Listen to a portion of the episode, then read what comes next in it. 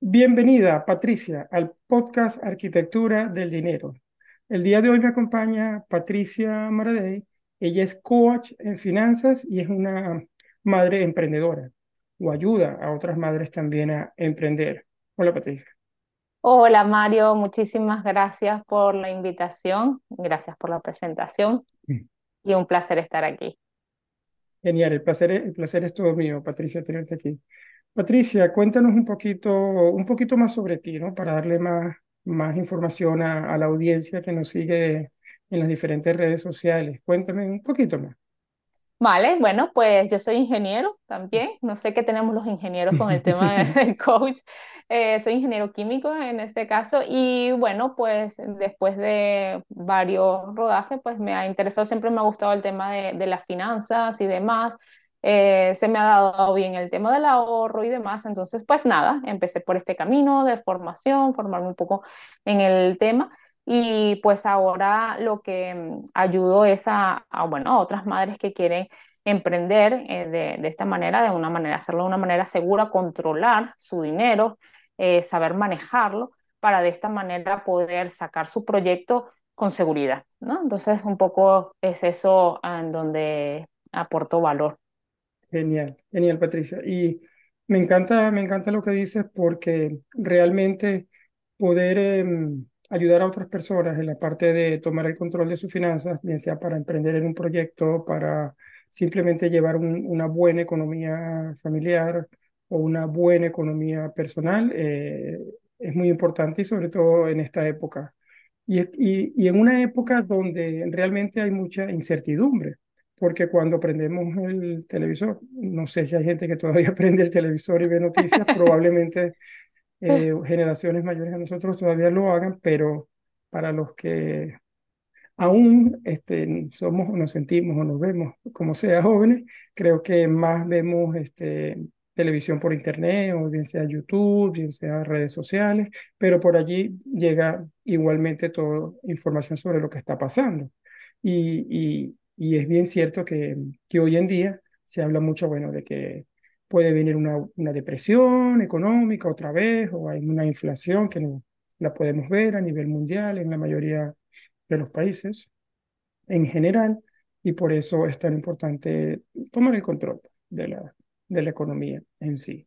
Y mm, el día de hoy, Patricia, de verdad que cuando conversé contigo y me encantaría tenerte aquí es porque quiero compartir un poco y saber un poco tu opinión o tus consejos en, en cuanto a uno de los proyectos que mucha gente emprende, que es comprar una vivienda, llámese casa, apartamento, piso, eh, y es y especialmente cuando es la primera vez que lo van a hacer, que la razón, bueno, normalmente puede ser para vivir allí o no. Entonces, ¿qué nos puedes traer al podcast Arquitectura del Dinero hoy? ¿Qué, qué piensa Patricia Maradei al respecto? Vale, pues perfecto. Bueno, yo realmente cuando hice la primera, la primera no, en realidad fue la segunda, pero la primera, las condiciones eran bastante diferentes porque la primera vivienda la compré en Venezuela y pues en Venezuela en ese momento la realidad era diferente. Y de hecho la compré casi siempre, casi todas, billete sobre billete.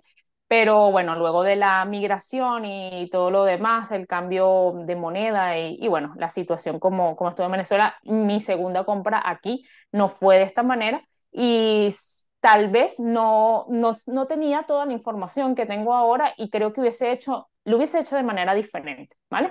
Eh, hubiese hecho una mejor compra seguramente. Entonces, eh, ¿qué es, es de, desde mi aprendizaje? Y obviamente también el aprendizaje de todas estas personas con las que he colaborado, más la formación eh, que puedo traer yo eh, aquí y que pueda servir. Yo creo que el primer elemento que hay que tener muy, muy en cuenta es el precio de compra de lo que estés haciendo en el mercado, porque si no consideramos este, este, este importe, es sumamente importante porque en, para muchas de las personas la compra de, la vivienda, esta primera, si es la primera, que es una, una de las compras, una de las más grandes, ¿no? Que hacemos. Entonces, eh, es importante pues no cometer errores aquí porque te puede, y sobre todo si adquieres hipotecas y demás, o sea, te puede costar bastantes años. Entonces, es importante establecerlo, ¿no? Saber.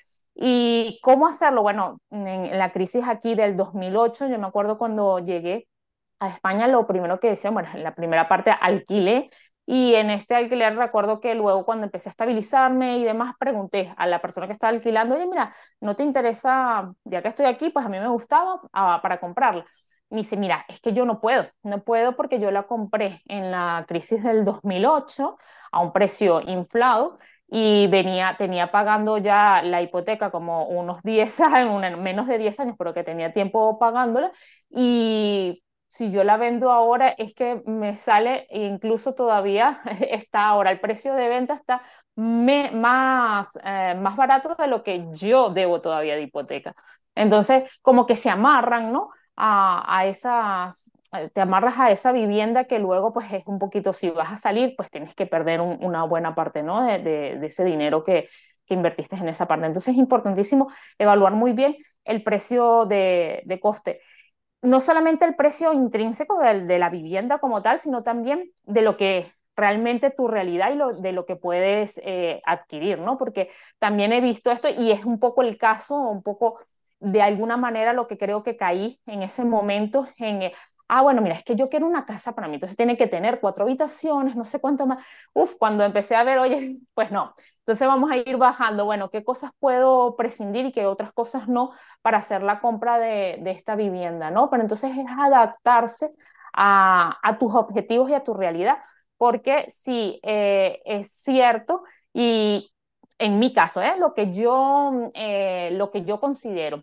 es si vas a comprar una, un activo para vivir, por ejemplo, que vas a vivir en ello, ok, las comodidades, pero es un valor que va a, puede, mm, si adquieres algo que esté por encima de, la realidad en el momento, vas a, poner un capital que va a estar ahí como que frenado, ¿no?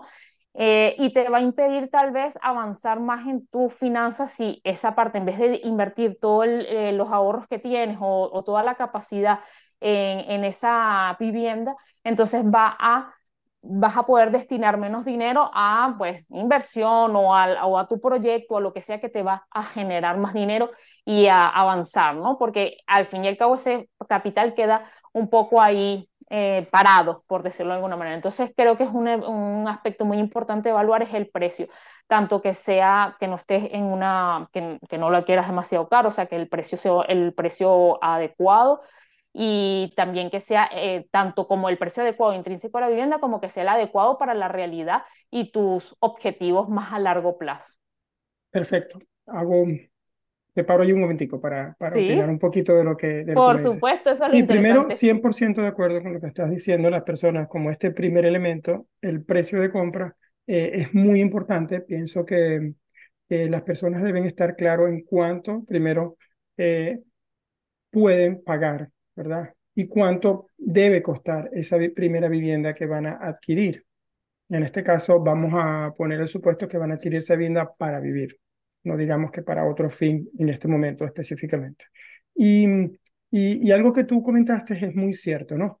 Eh, muchas personas en la crisis, vamos a hablar de la crisis inmobiliaria del 2008, que fue una crisis inmobiliaria que empezó en los Estados Unidos y se extendió también a Europa, realmente, y donde en esa época, que fue exactamente el año que yo, los dos somos venezolanos, también salí de Venezuela y me vine a vivir a Noruega, vives en España y yo en Noruega, eh, y, y, vi como muchas personas también padecieron de, de, de, bueno, hasta perder las casas, perder las viviendas en esa época.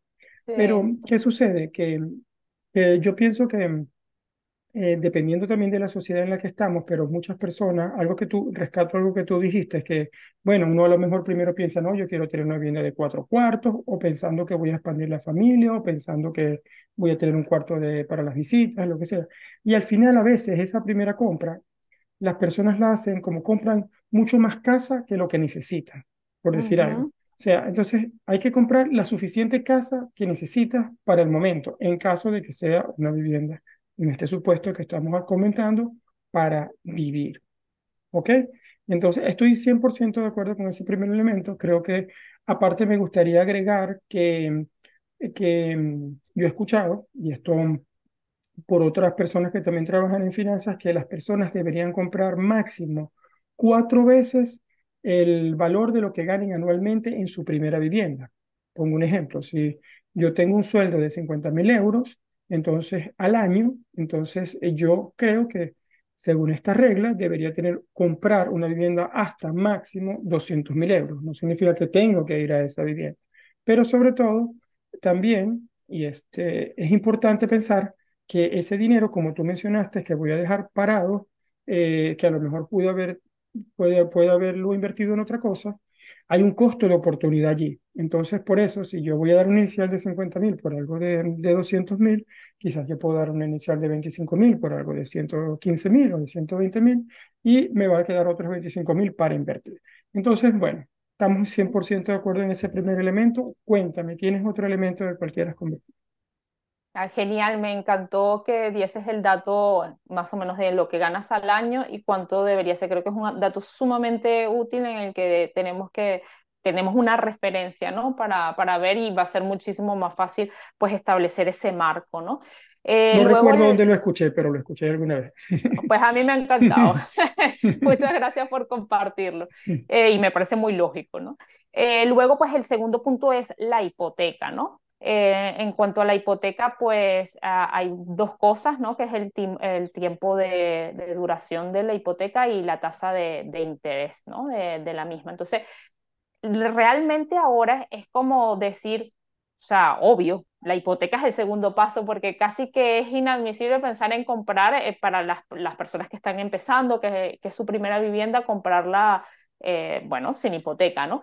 Entonces, que es posible, bueno, de hecho, no sé tú, Mario, pero lo que eran, por ejemplo, mis padres eh, pudieron comprar su vivienda porque en ese momento, incluso mis abuelos también, en ese momento el tema de las hipotecas como que no era tan, no era tan accesible, no era tan fácil, ¿no?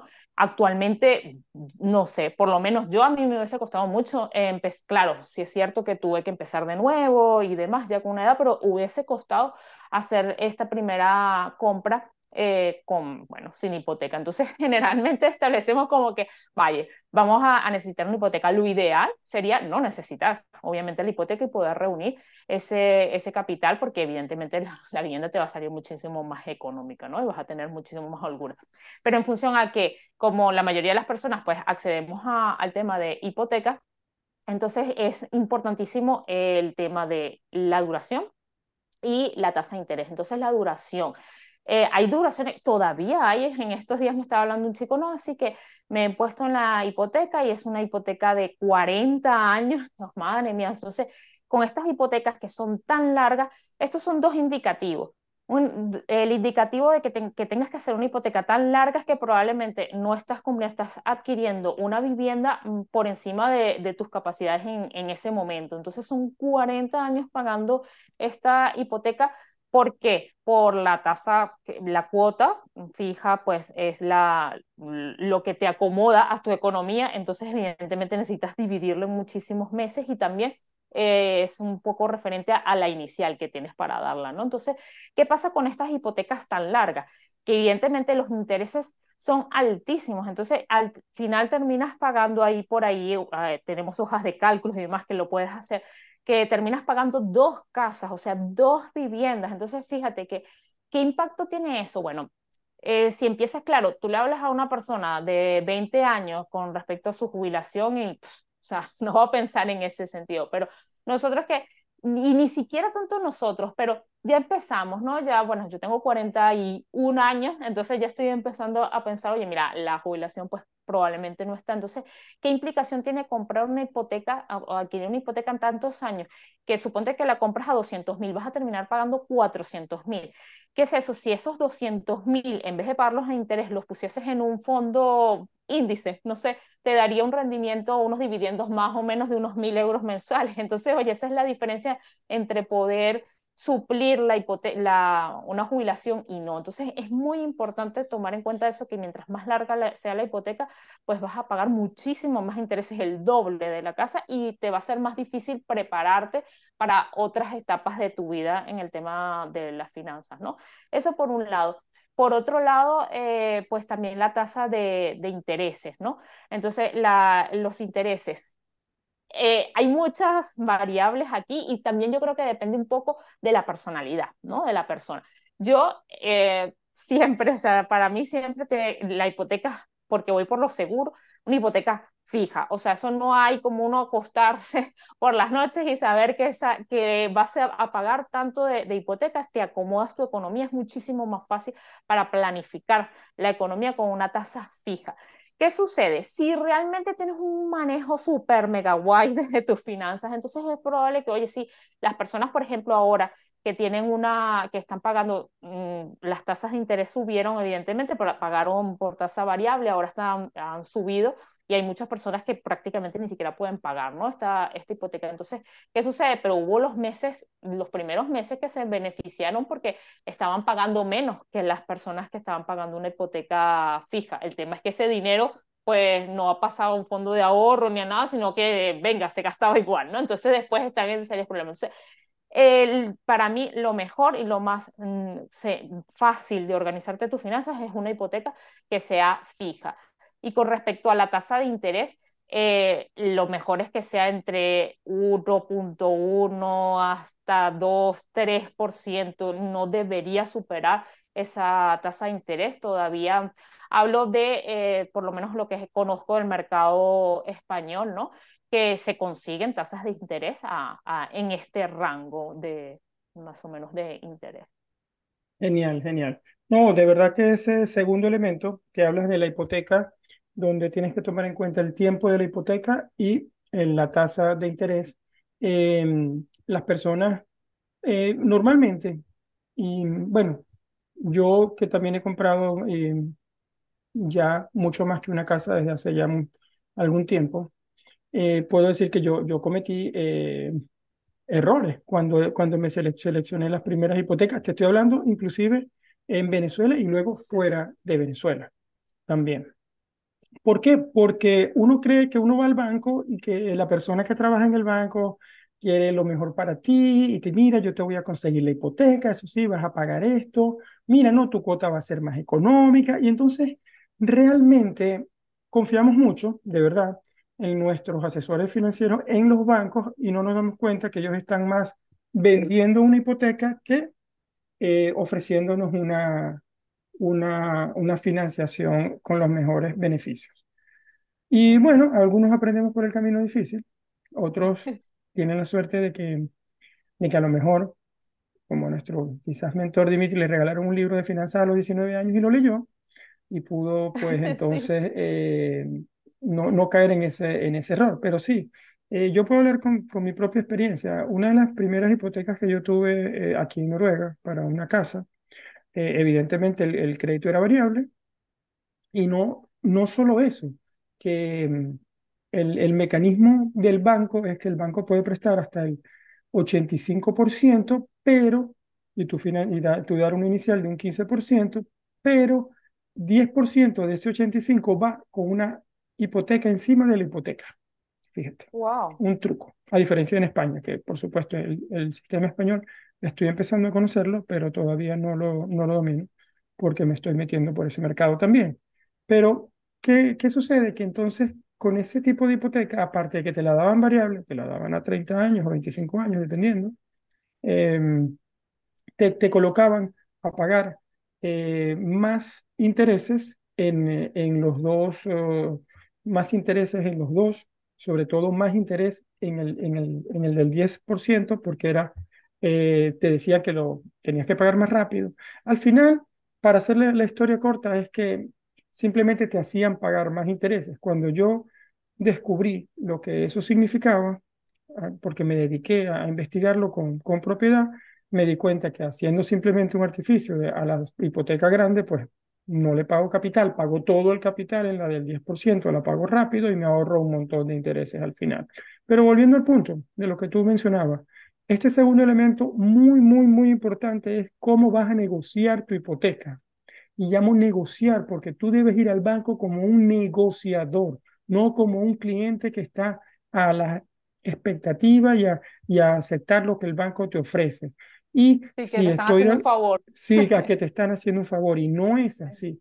Y entonces allí es donde yo creo que es importante que tú conozcas eh, bien que primero no te tienes que amarrar a un solo banco porque hay miles de bancos que van a querer ofrecerte la hipoteca y compiten entre ellos, número uno.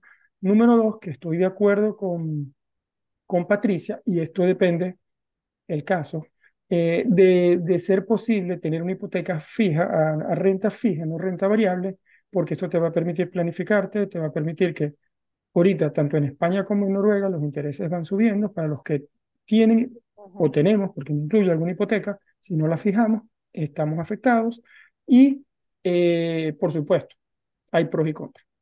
Tener una hipoteca a renta fija te va a hacer eh, una cuota más alta, probablemente, porque los bancos calculan siempre a su favor que puedan cubrirse de lo que pueda subir los intereses. Pero estamos en unos, en un, llevamos ya varios años con una inflación a la alta, subiendo, y eso hace que los bancos centrales, por supuesto, suban sus intereses y los bancos que nos prestan dinero suban esos intereses sobre las hipotecas. Pero alineado también con ese segundo elemento y el tiempo, definitivamente, para las personas jóvenes, como tú, como yo, o los muchos más jóvenes que nosotros, este, de hacerlo a 15 años sería lo ideal y con una tasa fija. Sí. Para no equivocarse, regla para no equivocarse, 15 años y tasa fija.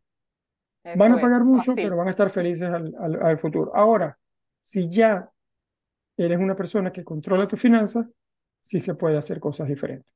Puedes tener tasas variables cuando el mercado lo permite y puedes también tener más años dependiendo de lo que busques, porque al final depende de lo que quieras hacer. Por eso que no quiero tampoco encasillarlo, pero para ir por lo seguro para los jóvenes, yo diría que estaría 100% de acuerdo contigo. Creo que está en que fueran 15 años y, y sí, eh, probablemente menor a un 4%. Hoy en día ya pasan del 4, inclusive hasta en Noruega, cosa que nunca lo había visto en 15 años que llevo aquí, realmente. Entonces la cosa sí va, mm, va con esa, con esa proyección hacia arriba. Cuéntame, algo más que me quieras contar. Sí, pues me, el último elemento que es algo como un plus, que también hay que tomar en cuenta que muchas veces es algo que, es el error que yo cometí. Saqué estos números y, demás, pero no contemplé que siempre que vienes a, tu vivienda te gusta hacerle algún tipo de reforma, que tal si, uy, pero mira, es que se me gusta este, esta, mm, la pared aquí o estas puertas de este color. Entonces, l- una cosa aquí que es bastante difícil de planificar es una reforma. Casi siempre es muchísimo más del presupuesto inicial.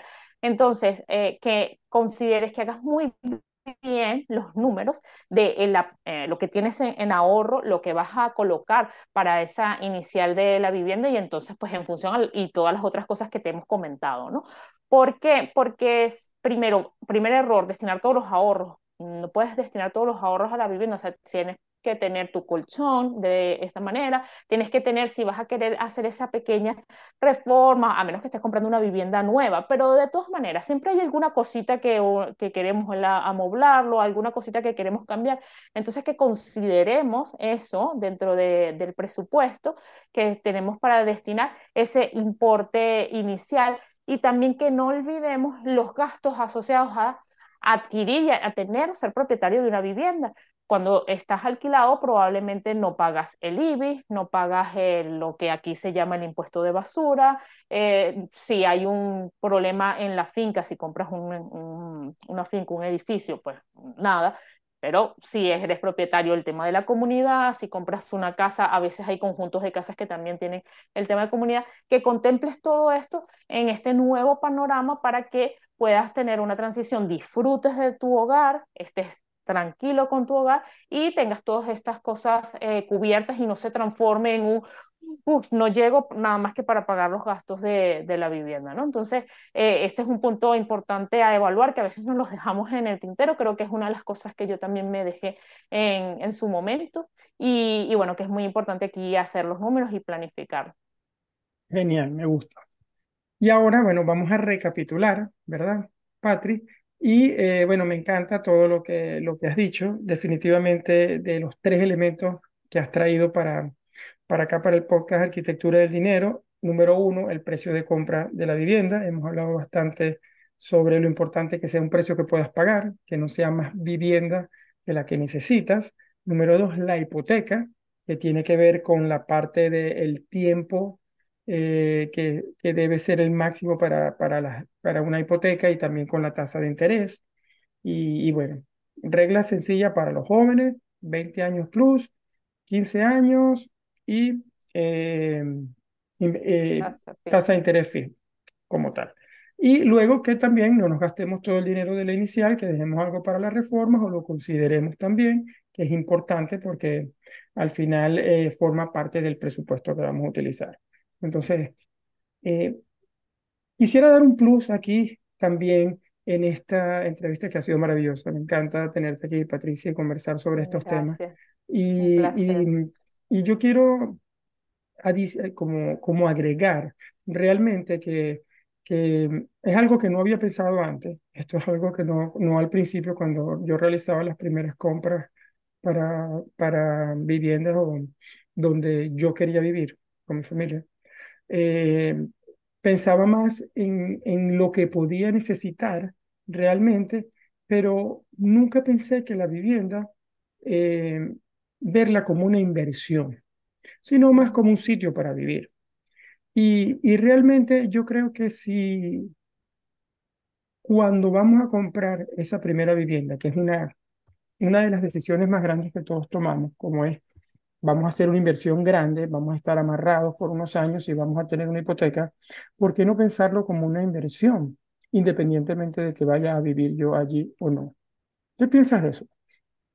Wow, pues está muy bien. Eh, siempre tengo el, el, concepto de que es diferente cuando lo vamos a comprar por inversión para vivir, porque por alguna, dependiendo también de las circunstancias que, tengamos, pero cuando lo vemos por inversión, tal vez podemos, dependiendo de cómo lo queremos hacer, si lo queremos es simplemente para alquilar por tiempo o simplemente lo quieres para eh, alquiler vacacional, entonces tiene unas características que puede ser diferente a la vivienda si la vas a utilizar para vivir.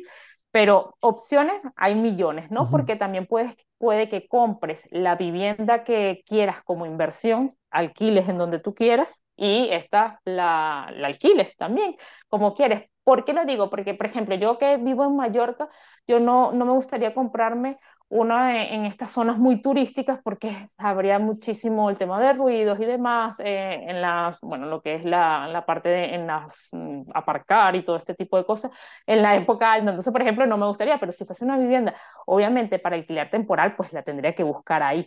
Entonces, eh, básicamente esas son pues un poco la, las diferencias que yo puedo tener. O por ejemplo, si vives con unas personas que, que tienen movilidad reducida, pues algo que ya esté en cuesta o que tenga esas cosas como que no, no las puedes, hay cosas que no puedes negociar cuando es para vivir con donde tienes que vivir y que sí puedes negociar si las planteas hacerlo como inversión. Entonces, básicamente para mí, pues esas serían las diferencias, ¿no? Genial, genial. Me encanta porque de alguna forma tú empezaste diciendo que hay millones de cosas que se pueden hacer. Y es realmente así. Hay millones de cosas que se pueden hacer. Y eh, yo he aprendido a lo largo de los años que no siempre debemos hacer las cosas como by the book, como, como nos enseñaron. Nosotros dos que venimos de Venezuela, probablemente tuvimos, somos ingenieros los dos. Eh, realmente, bueno, tuvimos probablemente padres que nos dieron estudios, nos graduamos de ingeniero y nos dijeron, bueno, ahora vayan, eh, compren su primera casa, crédito, probablemente, compren su primer carro, crédito, bueno, casi se tenga sus muchachos y el perrito y sea feliz. Y hasta ahí más o menos va el, va el tema. Y eso es como que no, no, le veo nada de malo, pero creo que no era la única opción que, que teníamos, pero quizás nuestros padres nuestros abuelos a lo mejor nos han inculcado eso. Hoy en día yo le, con las muchas personas con las que converso, eh, jóvenes sobre todo, o un poco más jóvenes que yo, les trato de, de vender la idea de que hay millones de cosas que hacer y que la vivienda realmente, siendo una, una, una compra tan importante, pues si la ven como una inversión, entonces va a ser probablemente eh, que les ayude en el camino que ellos quieran tomar en la, en cuanto a cómo, bueno, en cuanto a cómo, no en cuanto a cómo llevar sus finanzas, pero van a influir mucho en cómo sus finanzas van a definir eh, su vida, diría yo. ¿Y por qué te digo eso? Porque eh, si bien es cierto que cuando tenemos el primer trabajo y entonces los bancos dicen, bueno, estás bien pagado, te voy a dar una hipoteca, o en el mejor de los casos, si el banco realmente son bancos serios y te la,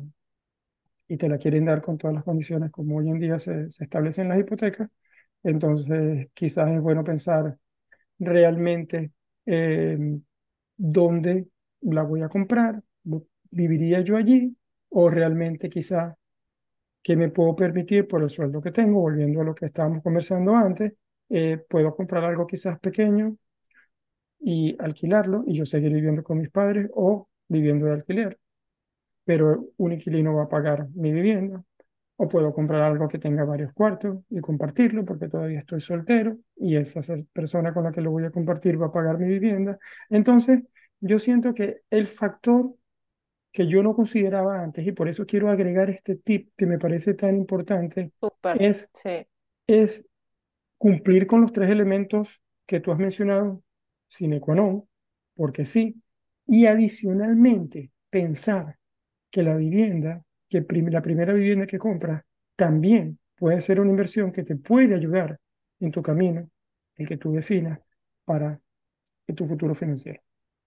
Bueno, con eso lo podemos, este, no sé si quieres agregar algo más o lo dejamos hasta allí. Y te pregunto para que dónde te puede encontrar la gente me ha encantado ese, ese punto, la verdad que, que genial y mientras lo ibas diciendo también se me ocurrían eh, cosas, la verdad que, que es importantísimo eso eh, evaluar que, y que nuestra vida cambie, nuestros intereses cambien, que a veces este, estamos en pareja y aún no tenemos hijos, oye, pero cuando tengamos y te vamos a tener dos, entonces necesitamos eh, tantas habitaciones y realmente quizás en ese momento no lo necesites y te, esto te permita tal vez en vez de comprar una, comprar dos o te, comprar una y lanzar el proyecto con el que vas a mejorar esa, ese, esos ingresos. Entonces, que sí, que me ha encantado ese, ese plus que has dado, Mario muchísimas gracias. Y bueno, pues nada, em, a mí pues me puedes encontrar eh, tanto pues con YouTube, en, mi página web. Y ahora eh, pues he lanzado, le comentaba a Mario que he lanzado eh, hace poquitín la newsletter. Y estoy muy ilusionada con ese proyecto porque lo que se busca con el proyecto es justamente dar todas las semanas un aprendizaje para que de esa newsletter empieces a controlar el dinero, a gestionarlo de manera correcta, porque va a tener un aprendizaje y una acción. Una acción que vas a, ir implementando semana a semana y que vas a ir mirando cómo cambia esta finanza. Entonces, si te dedicas, así como dice James Clear en Hábitos Atómicos, acciones concretas, pequeñas, fáciles de ejecutar, pero constantes en el tiempo. Entonces, así es que se logran estos cambios más profundos, ¿no? Con el, eh, esta, una arenita, arenita, arenita va haciendo el desierto, ¿no? Entonces, esa es la idea pues los invito entonces a, suscribirse a, la newsletter que pues este, estamos aquí compartiendo ese, ese valor y esas acciones diarias. Genial, Patricia. Bueno, y diciéndote, eh, pero le comento a todas las personas que todo es, toda la información de Patricia, este, cuando este video esté en YouTube, en el, en el canal de YouTube de Arquitectura del Dinero y en todas las plataformas de audio donde lo puedan escuchar. Busquen allí, que allí van a estar esos enlaces o esos links para, para, lo, para encontrar a Patricia y, y bueno, ponerse en contacto con ella, que sé que es una excelente coach en finanzas y aparte una madre emprendedora. Con esto, bueno, me despido, te doy las gracias y te envío un abrazo. Gracias, Mario. Adiós. Chao.